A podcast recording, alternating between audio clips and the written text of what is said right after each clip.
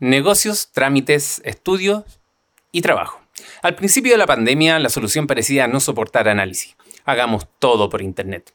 Pero de a poco empezamos a darnos cuenta que no todo podía hacerse en casa y no todo soportaba el modelo remoto.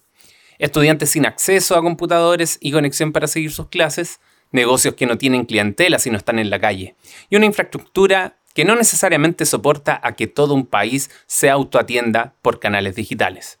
Así fue que entre enero y agosto el CERNAC recibió casi un 50% más de reclamos comparados con el mismo periodo en el año 2019, solo teniendo en cuenta los reclamos de adultos mayores. Telecomunicaciones, servicios financieros, comercio a distancia, servicios básicos, transporte y seguros. Fueron los mercados que no respondieron de alguna u otra forma a los pedidos de nuestros adultos mayores. Un tipo de usuario que no aparece muy seguido en los arquetipos o personas para las cuales diseñamos. Hay una dimensión de falla de hardware y arquitectura que es claro, pero ¿cuál es la responsabilidad del diseño en esta contingencia? Sobre todo con usuarios que no necesariamente conocen el ABC de la autoatención digital? Esto es lo que esperamos responder en este episodio.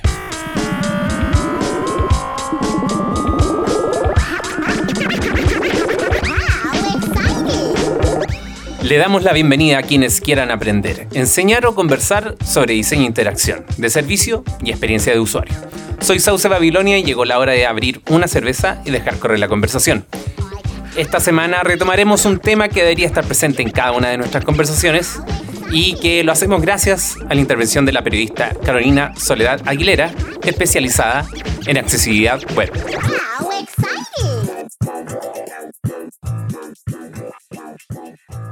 Bueno, hola. Eh, bueno, primero que, todo, muchas gracias por, por, haberme invitado a este espacio. Eh, también me alegra mucho verte de nuevo después de tanto tiempo no vernos, no vernos las, las caras. Eh, y aunque sea a través de una pantalla, igual es, bueno reconectar con, con, amigos y con personas que, que, uno sabe que también trabajan dentro del, digamos, del mismo ámbito. Mm. Y, y, sobre todo porque también acá eh, vamos a hablar de un tema que eh, a mí en lo personal me, me, interesa mucho. Y bueno, primero contarles quién soy yo. mi nombre es Carolina Aguilera, eh, conocida por algunos como Sole, es mi, segundo nombre, Soledad, para que no se confundan. Eh, y bueno, eh, yo soy periodista de formación, pero hace muchos, muchos años que no trabajo en comunicaciones. Eh, pero eso no me quita lo curiosa y, que me gusta escribir, eso lo tengo medio en stand-by, pero lo retomaré en algún momento. Y bueno, en estos momentos estoy trabajando como especialista de accesibilidad en Brains, Chile. Y bueno, también estoy guiando una tesis eh, en la Universidad Alberto Hurtado para unos, unos chicos que están por salir de, en resumen, bibliotecología, porque el nombre de la carrera es mucho más extenso, yo no tenía idea, y que ellos quisieron eh, trabajar el tema de em, cómo era la atención o el acceso a la información de las personas con discapacidad visual en las bibliotecas públicas, ¿ya? que eh, me pareció súper interesante porque si en infraestructura estamos al debe en acceso a la información, tan peor todavía, eh, sobre todo porque no hay ninguna ley, no hay nada que sancione la falta de acceso, entonces, a diferencia de lo que es la accesibilidad eh, en la infraestructura. Entonces yo dije, ya, que bueno, al tiro sí que en eso he estado este año también, y eh, bueno, participando también, dando charlas que, que me piden, eh, contar qué es la accesibilidad web y todo lo que hay en el mundo de la accesibilidad web. Así que nada, muchas gracias por, por, por, esta oportunidad y disponible para las preguntas que quieras. Buenísimo. Bueno, yo a partir con, con, con la pregunta de... ¿Cómo le explicas a tus padres qué es la experiencia de uso o la usabilidad? ¿Cómo le explicas lo que tú haces? Eh, bueno, mi, mi, ámbito de acción se, se, relaciona más que nada con la accesibilidad web, con la accesibilidad digital. Y una vez mi papá me preguntó, eh, oye, pero qué, así como en concreto, que le explicara. Entonces, justo él me estaba pidiendo que le ayudara a usar su teléfono, mm. eh, algunas funcionalidades del teléfono. Entonces yo le decía, ¿este texto lo ves? No, es que es muy chico, ya. No es accesible eh, eh, porque el texto debería ser de este tamaño, debería tener tales herramientas que te permitiera, no sé, ampliar el texto. Los, estos colores, ¿los puedes distinguir? Más o menos, es que es un blanco y un fondo blanco y un elementos o texto de color gris, medio claro. Ya, ahí está fallando el contraste de color. Mm. Entonces sí le empecé a explicar como cosas como prácticas mm. y, también le, dije, mira, eh, este sitio que estamos viendo eh, o el sitio que tú usas eh, para X cosa, ¿te cuesta ocuparlo? ¿Cómo, cómo, cómo te va ahí? Y me dice, no, en realidad siempre, eh, por ejemplo, me arroja error en esto, y yo le digo, ya, y el error te lo arroja de una manera visualmente, digamos, que se distingue, lo puedes escuchar, y ahí le empecé a explicar, mm. a, preguntar muchas cosas, y yo le decía, mira, cuando un sitio o una aplicación no es accesible, tampoco es usable, ¿ya? Porque finalmente ambos conceptos se enfocan a lo que es el usuario, a la experiencia usuario, ¿ya? Y lamentablemente eh, nuestros sitios y nuestras aplicaciones fallan muchas veces en eso y por tanto eh, significa que el usuario se aburre y se va, eh, que el usuario después en redes sociales sale pelando a la empresa o a la organización, eh, entonces, eh, finalmente es eh, algo que afecta la experiencia de usuario, afecta el negocio también, de quien está detrás y no se hace cargo de, de, que su producto sea, digamos, de calidad. Y en el fondo, así como se preocupan de la seguridad del sitio, por ejemplo, también deberían preocuparse de, la accesibilidad y, la usabilidad desde el momento uno en que empiezan a pensar el proyecto. Entonces, y explicárselo a una persona que no es un nativo digital es súper complicado. Y lo mejor es explicarle con ejemplos. Con ejemplo. Entonces, eh, no me voy a poner ahí a, disertarle sobre la accesibilidad web, viene de y no sé qué. no. Y las pautas de accesibilidad no, tampoco, porque no voy a entender nada. Entonces, la mejor forma es siempre explicarlo con ejemplos, no solamente para, para las personas, eh, digamos, para las personas mayores, sino que para cualquier persona que quiera entender qué es la accesibilidad web y cómo lo puede ir identificando, por ejemplo, en el sitio y en las aplicaciones. Oye, ¿y cómo, cómo, cómo estamos? Eh, no, no voy a pretender que tú hayas navegado todos los sitios de, Chile, pero en lo que tú conoces, ¿cómo estamos a nivel de accesibilidad en general? Eh, en, sociedad digital, que es lo que nos, convoca hoy. Sí. Mm. Eh, siempre eh, me hacen esa pregunta y, lamentablemente llevo varios años respondiendo lo mismo. Estamos al debe. ¿Por qué? Porque es, una materia que todavía, a la, cual todavía no se le toma peso ya no, no, no, se, no se distingue la, importancia, la relevancia que puede tener, como, como te explicaba anteriormente, por ejemplo, para el negocio qué beneficios le trae el negocio y también, a su vez, a, los usuarios a los que voy a llegar y a los que podría llegar si mi sitio o mi, aplicación fuera accesible, ¿ya? Porque eso te permite eh, automáticamente ampliar, digamos, el rango de alcance, te permite eh, ampliar el mercado, llegar a mercados internacionales donde hay eh, leyes que obligan a las empresas a ser accesibles y si no eres accesible no entras. entonces, en Chile estamos hace mucho rato marcando el paso. Eh, en 2014, por ejemplo, la Universidad de Chile hizo un, estudio de sitios web públicos eh, y tomó 206 sitios públicos. Y de esos 206 los evaluó, hizo un diagnóstico y solamente 6 cumplían con la con accesibilidad, digamos, eh, a un nivel así partiendo de, digamos, de lo básico. Entonces, eh, tú ahí te das cuenta que eh, existe una brecha muy grande todavía y esa situación no ha cambiado mucho eh, con, los años. falta, ¿sabes lo que más falta? Es recursos humanos o profesionales capacitados en el tema, formados en el tema.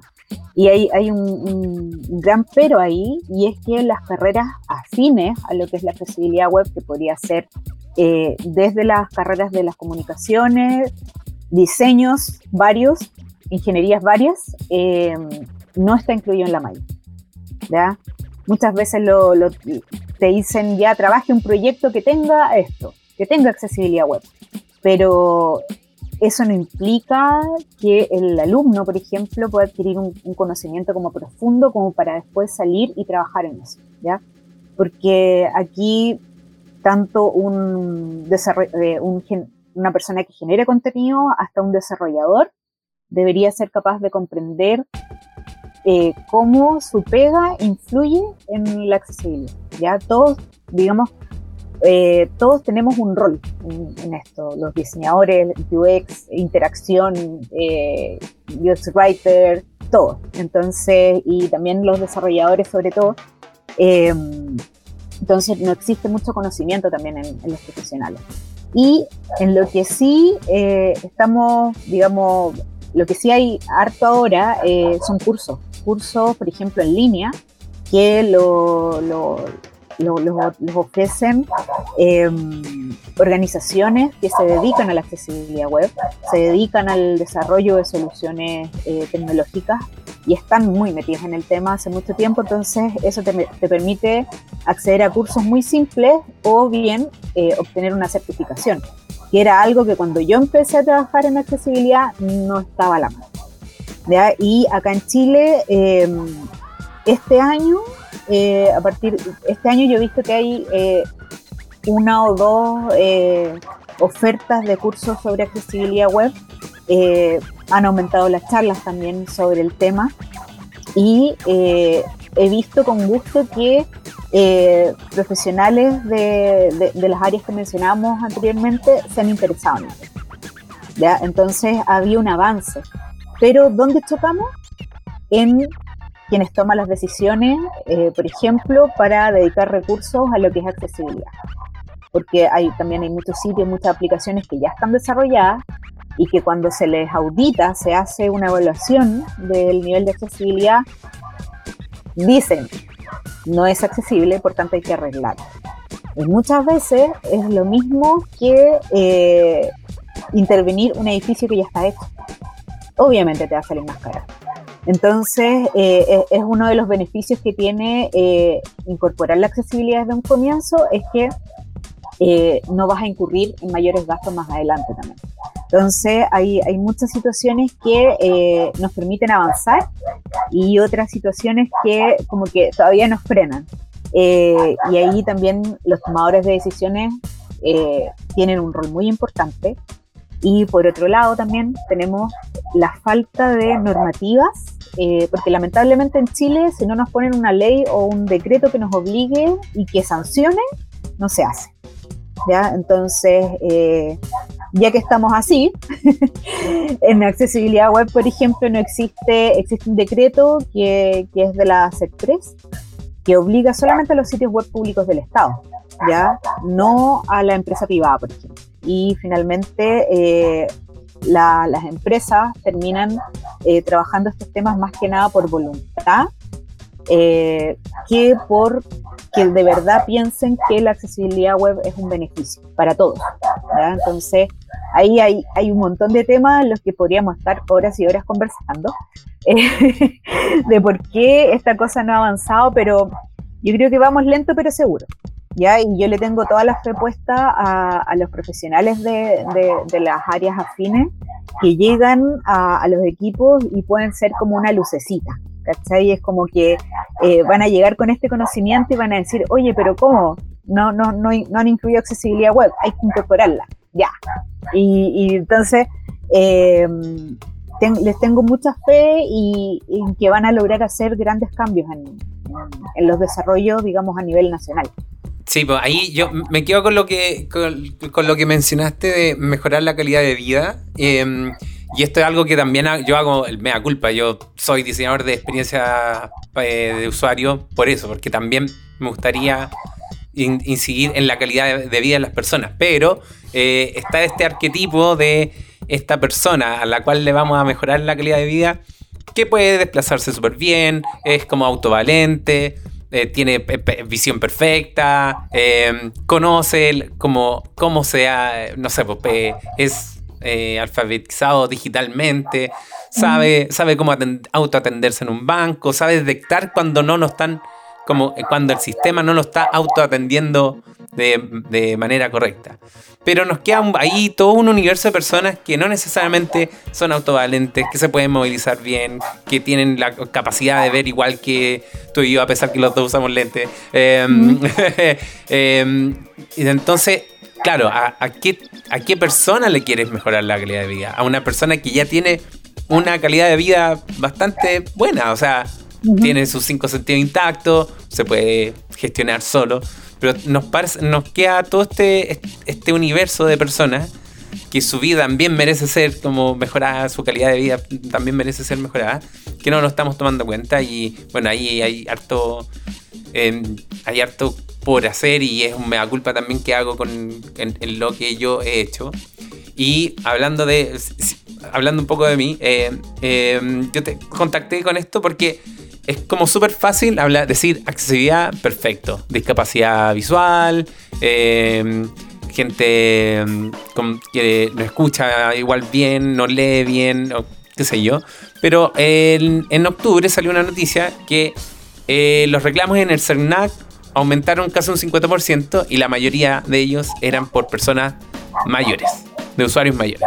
Entonces, claro, antes de esta pandemia teníamos esta precariedad, por decirlo eh, de una otra forma, y la pandemia nos llevó, bueno, la panacea, nadie puede salir, hagámoslo todo por internet.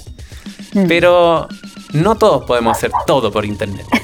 Em, en, tu caso eh, y en tu experiencia, ¿cómo, ¿cómo, veis la accesibilidad para los adultos mayores o los usuarios mayores, como me los mencionaste? Que, Uf, está, mm. difícil la cosa porque, bueno, pensemos que la, accesibilidad web eh, en un comienzo eh, fue, eh, fue pensado, se enfocaba en las personas con discapacidad y el pensamiento fue cambiando. La accesibilidad web no es solamente para las personas con discapacidad, sino que para todos los usuarios, para que cualquier usuario pueda hacer uso de un sitio o de una aplicación.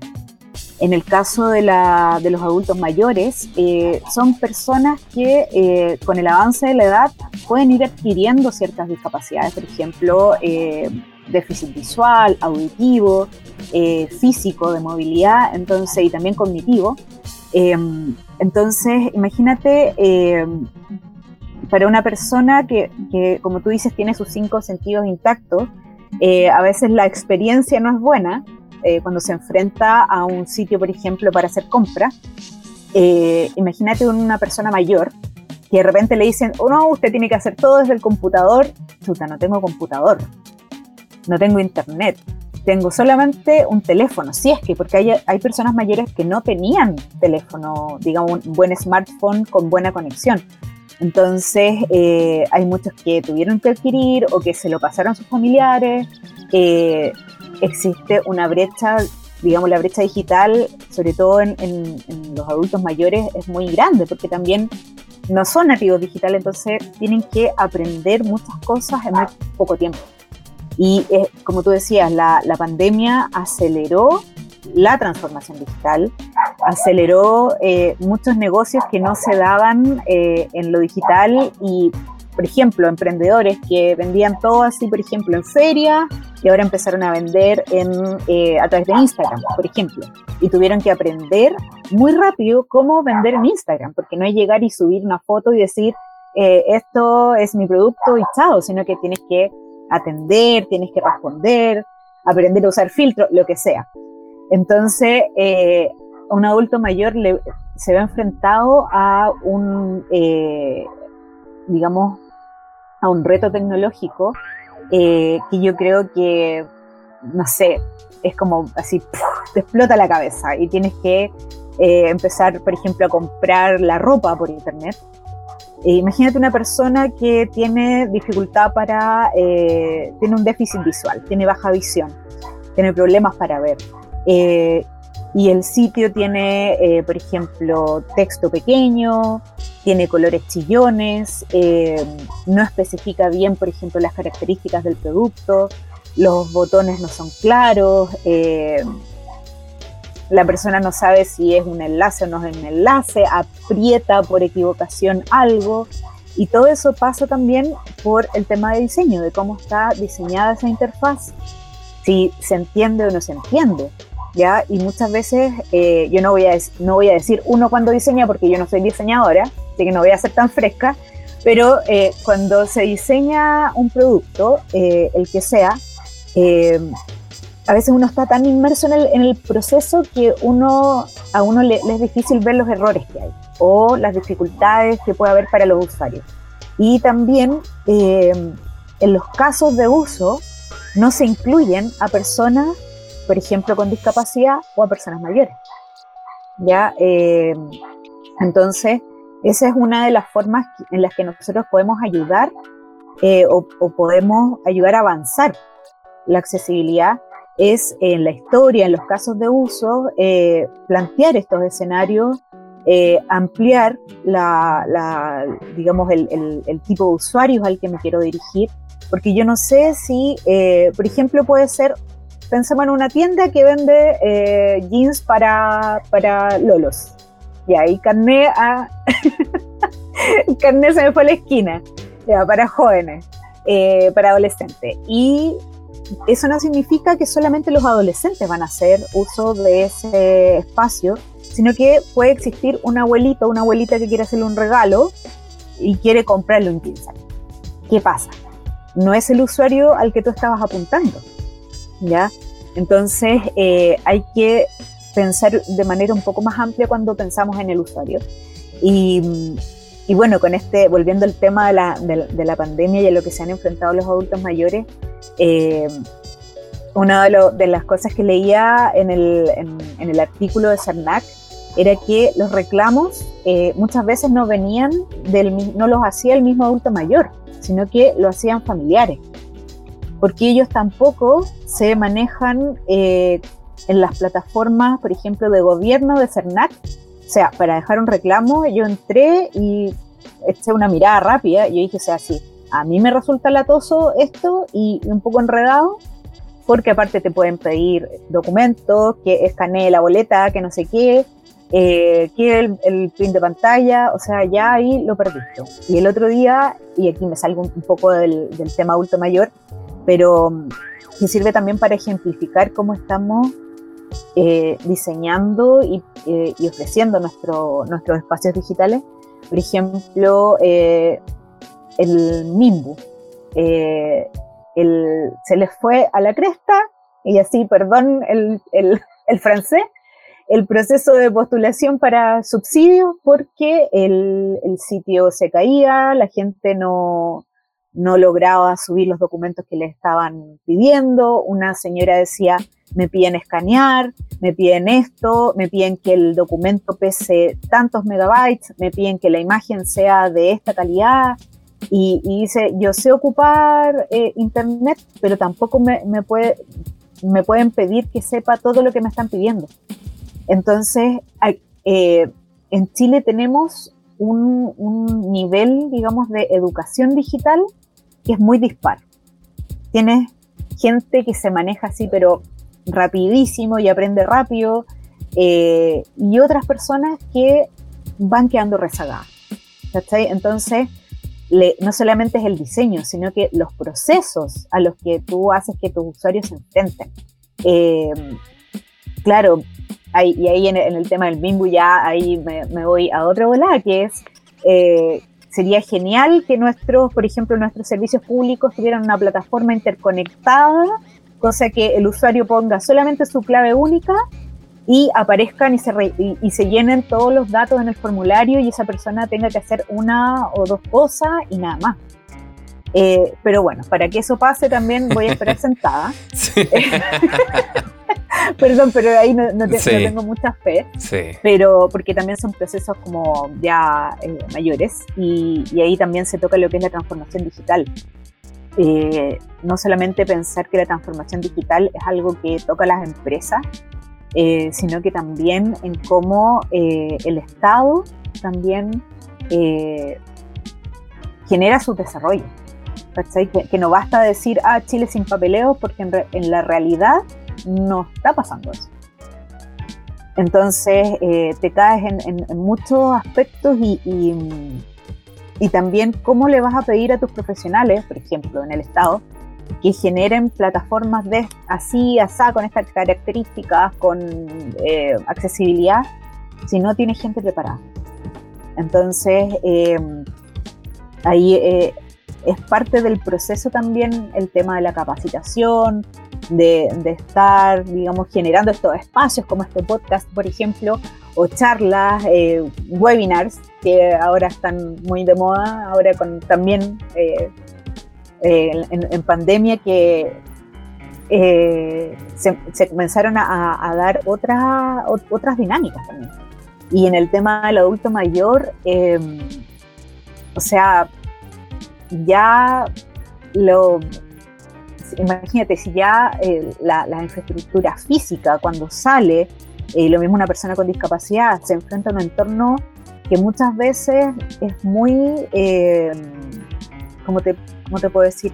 Que no le, no le da, no le da la bienvenida al final. No finalmente no es amigable. Eso, no, es eh, amigable. no, dan ganas de salir porque tenéis veredas que están hechas pedazos. Una persona en silla de ruedas no puede circular por ahí, una persona con bastón, un adulto mayor con bastón. Eh, han habido casos de, adultos mayores que eh, se tienen que movilizar apoyados en, estas ayudas técnicas como, como un bastón, se han caído, eh, otros que tienen problemas de movilidad, que caminan lento, que los reflejos también se van perdiendo y se han caído. Entonces, y, ahora vienes y, de golpe y porra se los quieres enfrentar a la tecnología y, les ha resultado muy difícil y como contaba esa nota, y, qué bueno que hicieron esa radiografía, porque mm, independiente de que... Em, la información tampoco estaba presentada de manera accesible porque me metí a la infografía. Sí, sí, la eh, también. De hecho, les dejé un mensajito porque ah. uno podía eh, como evaluar el, contenido. Ah, buenísimo. Eh, sí. les dejé un mensajito ahí que el, ni el contenido ni la página donde estaba, digamos, como, como estaba presentado, claro, porque em, empecé a navegar, por ejemplo, con el tab eh, y la infografía, obviamente, a pesar de que tenía unos, eh, unos controles como de formulario, eh, no eran navegables a través de teclado, entonces ya dejaste una persona ciega que usa lector de pantalla afuera, porque la infografía tampoco contaba con un relato, digamos, textual de lo que estaba mostrando. Em, así que, pero por otro lado, es bueno ese ejercicio de tener esas radiografías que muestran qué es lo que está ocurriendo con, con todo este cambio que, que ha habido. Y, y, sí, los reclamos aumentaron. Obvio que iban a aumentar.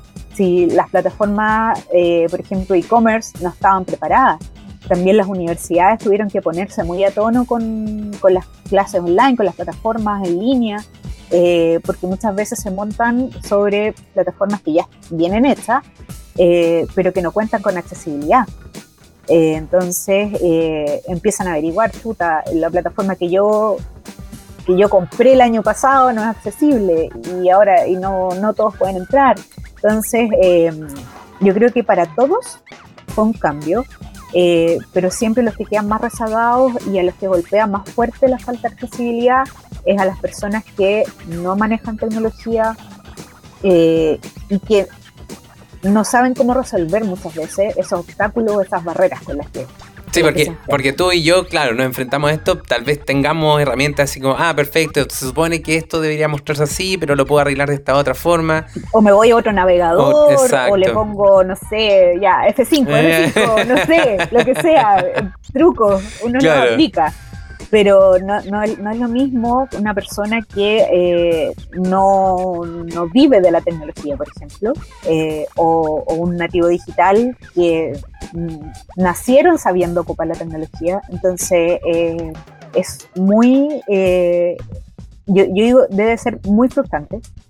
Y mm, yo también lo veo a mi papá cuando de repente tiene que navegar, tiene que meterse al sitio de, su banco o cualquier otro tipo de, plataformas y ahí está reclamando y que esto, que otro, y que, claro. sí, a, mí me pasa, eh, bueno, tú puedes tomar el ejemplo de tu papá porque el, es como el, un, poco el servicio técnico que tiene mi vieja soy yo. Entonces, cualquier mm. cosa, pero no solamente en lo tecnológico, sino que es como oye, eh, trámite o qué sé yo, porque estaba mm. viendo acá la infografía Y claro, los tres, bueno, está telecomunicaciones, están los servicios financieros, eh, servicios básicos, seguros que, bueno, eh, puedo entender que los financieros y los servicios básicos, o sea, los servicios básicos no lo entiendo mucho, porque es como el servicio básico, agua, luz, gas. Eh, pero, por ejemplo, en temas financieros, telecomunicaciones, seguro, lo entiendo porque también, por naturaleza del negocio, también tiene una jerga muy técnica. Y es como, incluso es inaccesible por el cómo te hablan. Ni siquiera es como por la tecnología que monta su plataforma, sino que es como, eh, a mí de repente mi mamá me pide ayuda, oye, necesito saber esto del seguro qué sé yo, y me pasa, no sé, links, papeles qué sé yo. Y ahí también me siento discapacitado, es como que en verdad tengo que abrir otra pestaña, buscar qué significa esto, qué es esto otro, porque en verdad no, es como que hay que tener conocimiento previo para utilizar un servicio, lo cual a mí me parece como eh, aberrante en, en, ese sentido. Como que una cosa está en lo tecnológico, pero también la naturaleza de tu negocio es poco accesible. Claro, em, es, como, es muy árido, hay en, el caso, por ejemplo, de lo, de financiero, eh, como tú dices, eh, acá tenemos como dos capas de información. Una es la que tú ves en el sitio, ¿ya? Em, en el sitio, digamos, público y después cuando ingresa, eh, que eso lo puedes trabajar a través del, del, del contenido. ¿Ya? Eh, con un UX Writer y que esa persona está, digamos, formada para poner en fácil y de una forma, eh, digamos, comprensible y coherente eh, y poder también proporcionar textos que no sean ladrillos. Porque muchas veces nos encontramos también con textos que tienen más de tres párrafos y es como, no. Suficiente. Claro, eh. estoy, estoy apurada, necesito no sé, hacer esto rápido. Eh, y por otro lado, en el caso de lo financiero y el tema de seguros, por ejemplo, eh, están los documentos, por ejemplo, donde las pólizas de seguro.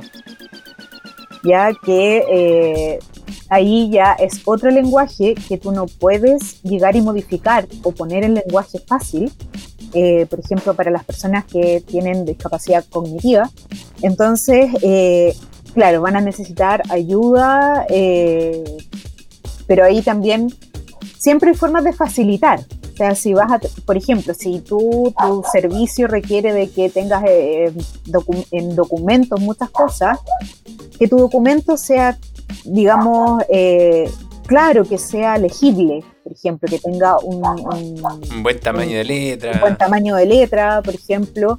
Eh, o sea, olvídate de una letra 11, eh, no, de 12 para arriba, ¿ya? Independiente del documento.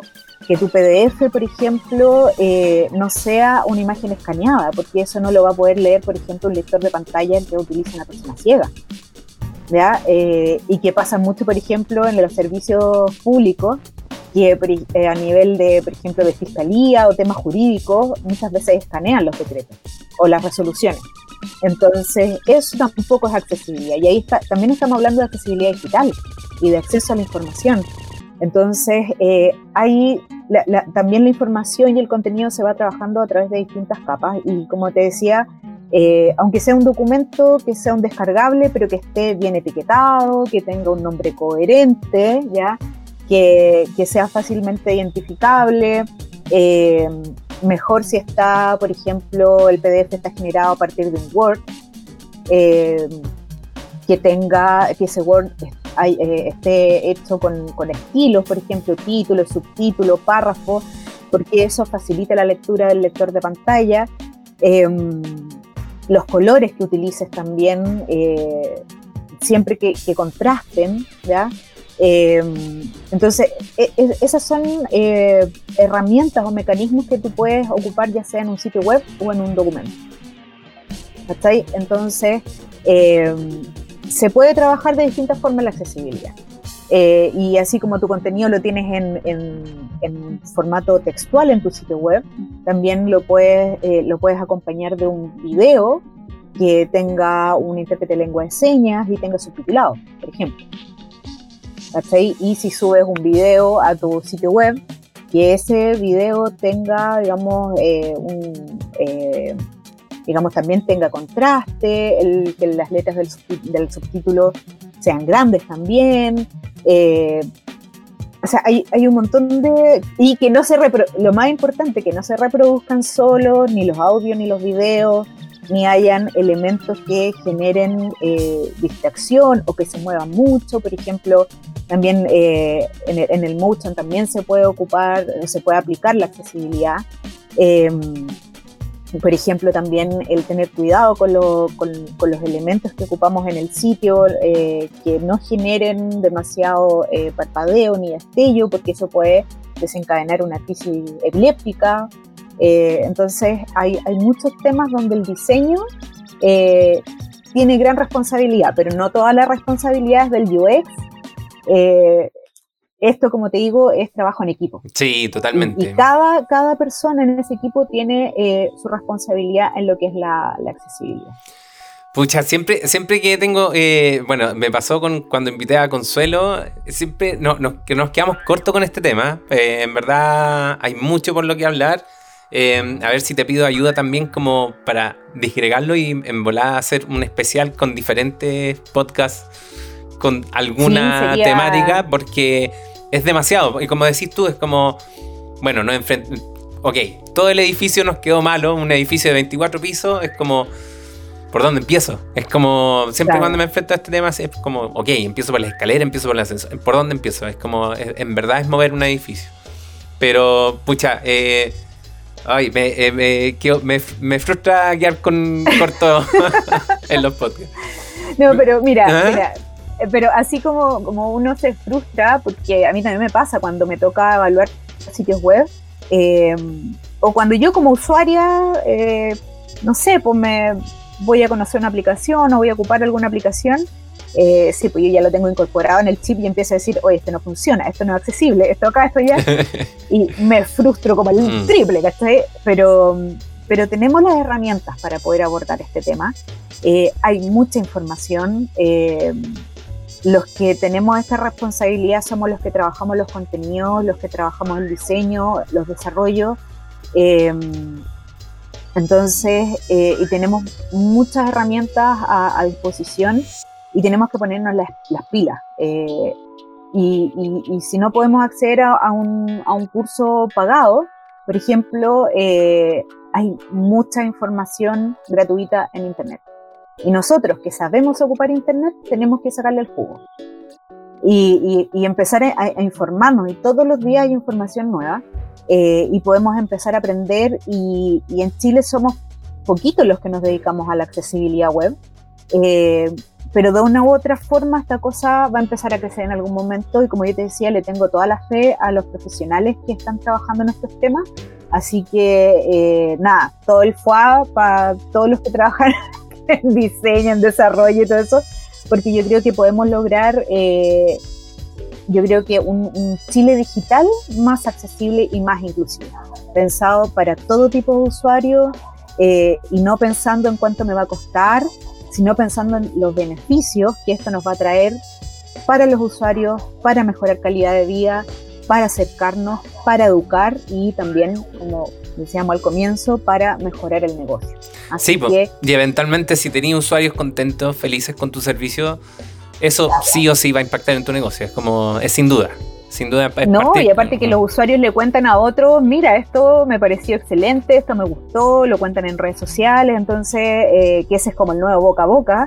Eh, así que tenemos que aprovechar lo que tenemos a la mano y, ser Mateo. Y, ser Mateo. O sea, tenemos que aprender eh, mucho, y, pero es, es, un, es, una disciplina o es una materia muy, muy bonita como que uno trabaja también desde la empatía, te vas enamorando del tema y te vas dando cuenta que generar eh, productos de calidad eh, es eh, de, verdad es lo mejor que tú podrías hacer con los conocimientos que tienes. Yo creo que por ahí hay que, desde ahí hay que pensarlo y después ya te tiráis a la piscina y, y dale, vos dale. Buenísimo. Oye, y hablando de empatía, en, este, en esta época de pandemia donde estamos trabajando 24/7 en nuestras casas. ¿Cómo lo haces tú eh, para marcar el, término de la jornada laboral y este es como, ya, hoy, a esta hora empieza mi tiempo mío libre. ¿Cómo empatizas contigo mismo? Contigo misma. ah, te va mal, te va mal por ese lado. Me va mal. Lo que pasa es que yo creo que, eh, y, es algo que eh, lo he escuchado de muchas personas, y es que eh, con esto del, trabajar desde la casa, el teletrabajo, ha disminuido las horas que, uno se daba para hacer otras cosas. Por ejemplo, uno salía del trabajo, ya salía a seis y media, siete, ya te iba a ir, no sé, pues, al gimnasio, yo no, mm. pero algunos iban al gimnasio, no sé, pues otros nos íbamos a caminar después del trabajo y con eso marcábamos el, un antes y un después, ¿cachai? Pero ahora no está eso, eh, porque por, por mucho chip libre que nos den y bajen las cuarentenas, yo no voy a salir como loca a la calle a, caminar ni, ni no a sentarme por ahí, no, como que igual me da un poquito mío. Y, y bueno, en realidad la forma que tengo ahora de marcar el término jornada es bastante poco sano, me fumo un cigarro. no lo hagan en sus casas, no lo hagan en sus casas. Pero, pero sí, eh, ya termino, por ejemplo, apago el computador cuando ya está oscuro y ya estamos entrando en horario de verano. Entonces es como, te imaginarás más o menos a qué hora estoy apagando el computador porque aparte eh, hay muchas cosas que hacer. Entonces me meto en curso, de repente me toca charlas después del trabajo.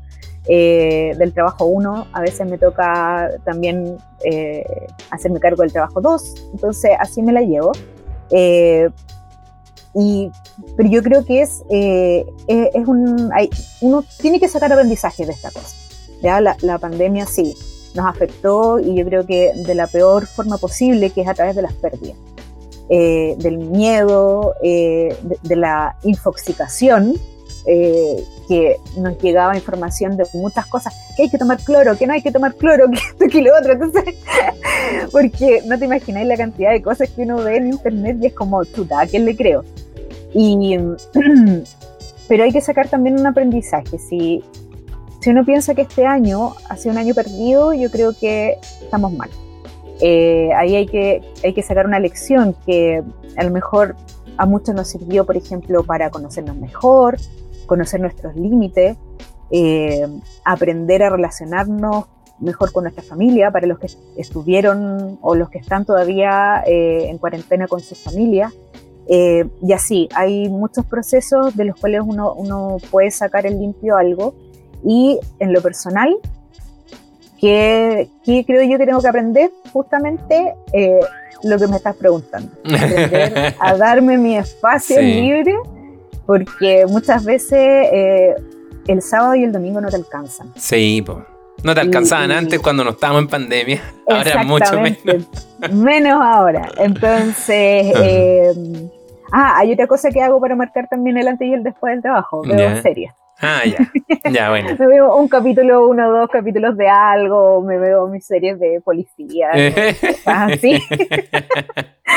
sí, todavía veo series en el cable. Bueno. Eh, y los fines de semana, bueno, ahí Netflix y, y, todo eso. Pero sí, ese, eso es algo que yo, en lo personal, creo que tengo que aprender a trabajar y, nada, el resto, eh, agradecer que, que, mi familia y yo hemos estado bien, eh, que en, en, un contexto en que muchas personas perdieron trabajo, nosotros tenemos trabajo. Y tenemos de eh, sobra. tenemos de claro, sobra. Mm. Claro, entonces yo creo que hay que agradecer también eh, así como yéndonos muy a la profunda, eh, y eso que no estoy con una cerveza en la mano, estoy con de agua. Pero yo creo que sí, hay que este, este, es un año y todavía nos queda, nos queda todavía por, por cuidarnos, eh, cuídense chiquillos, yo sé que todos tenemos ganas de salir y carretear y ver a los amigos, pero cuídense, no se olviden de la mascarilla, el alcohol gel. Y eso, eh, eso yo creo que hay que sacar muchas muchas lecciones de esto y, nada, avanzar, avanzar, nada más. Sole, muchas gracias por tu tiempo, lo va a ser muy bien grabando este podcast. Ay, muchas gracias. Sí, yo también me, me relajé y con esto marco el término de mi jornada. y ahora me voy a disfrutar unas galletas de avena que hizo mi mamá. Así que eso es lo bueno de estar en, en la familia, ¿viste? Se regalonean con comida. todos los perfiles de la UX, tenemos responsabilidad de mejorar la accesibilidad de los canales digitales en los cuales participamos. Si bien es un tema difícil de vender, hay mucha información en la web, por lo que me sumo a la invitación de Sole. Nosotros que sabemos utilizar la Internet, que tenemos más posibilidades de acceder a estos contenidos, es nuestro deber ir a buscar esta información y aprender de cómo podemos incluir la accesibilidad en nuestros procesos. Al menos este es el objetivo de este podcast, sembrar la curiosidad para que cada uno con las habilidades que tenemos seguir investigando de los temas que nos puedan interesar y ver cómo tomamos la responsabilidad de llevarlos a cabo. Sole me dio el dato para quienes estemos interesados en cómo vender el tema de la accesibilidad, ir al sitio de la Web Accessibility Initiative, donde hay un artículo de cómo preparar el caso de negocio de la accesibilidad digital. Agradecemos a Carolina Soledad Aguilera por su intervención. Como siempre, agradecemos también a Two Brains y Lógica y Get On Board por hacer posible este programa. Las canciones que escuchan en este podcast son de Revolution Void. Para seguir conversando nos puedes encontrar en Instagram, Twitter y en instasantiago.cl slash slack. A mí me encuentras en Twitter y en Instagram como Sauce Babilonia y esto fue Birkamp el podcast, una producción perenne orgullosa de ser parte de Ixta Santiago. Salud.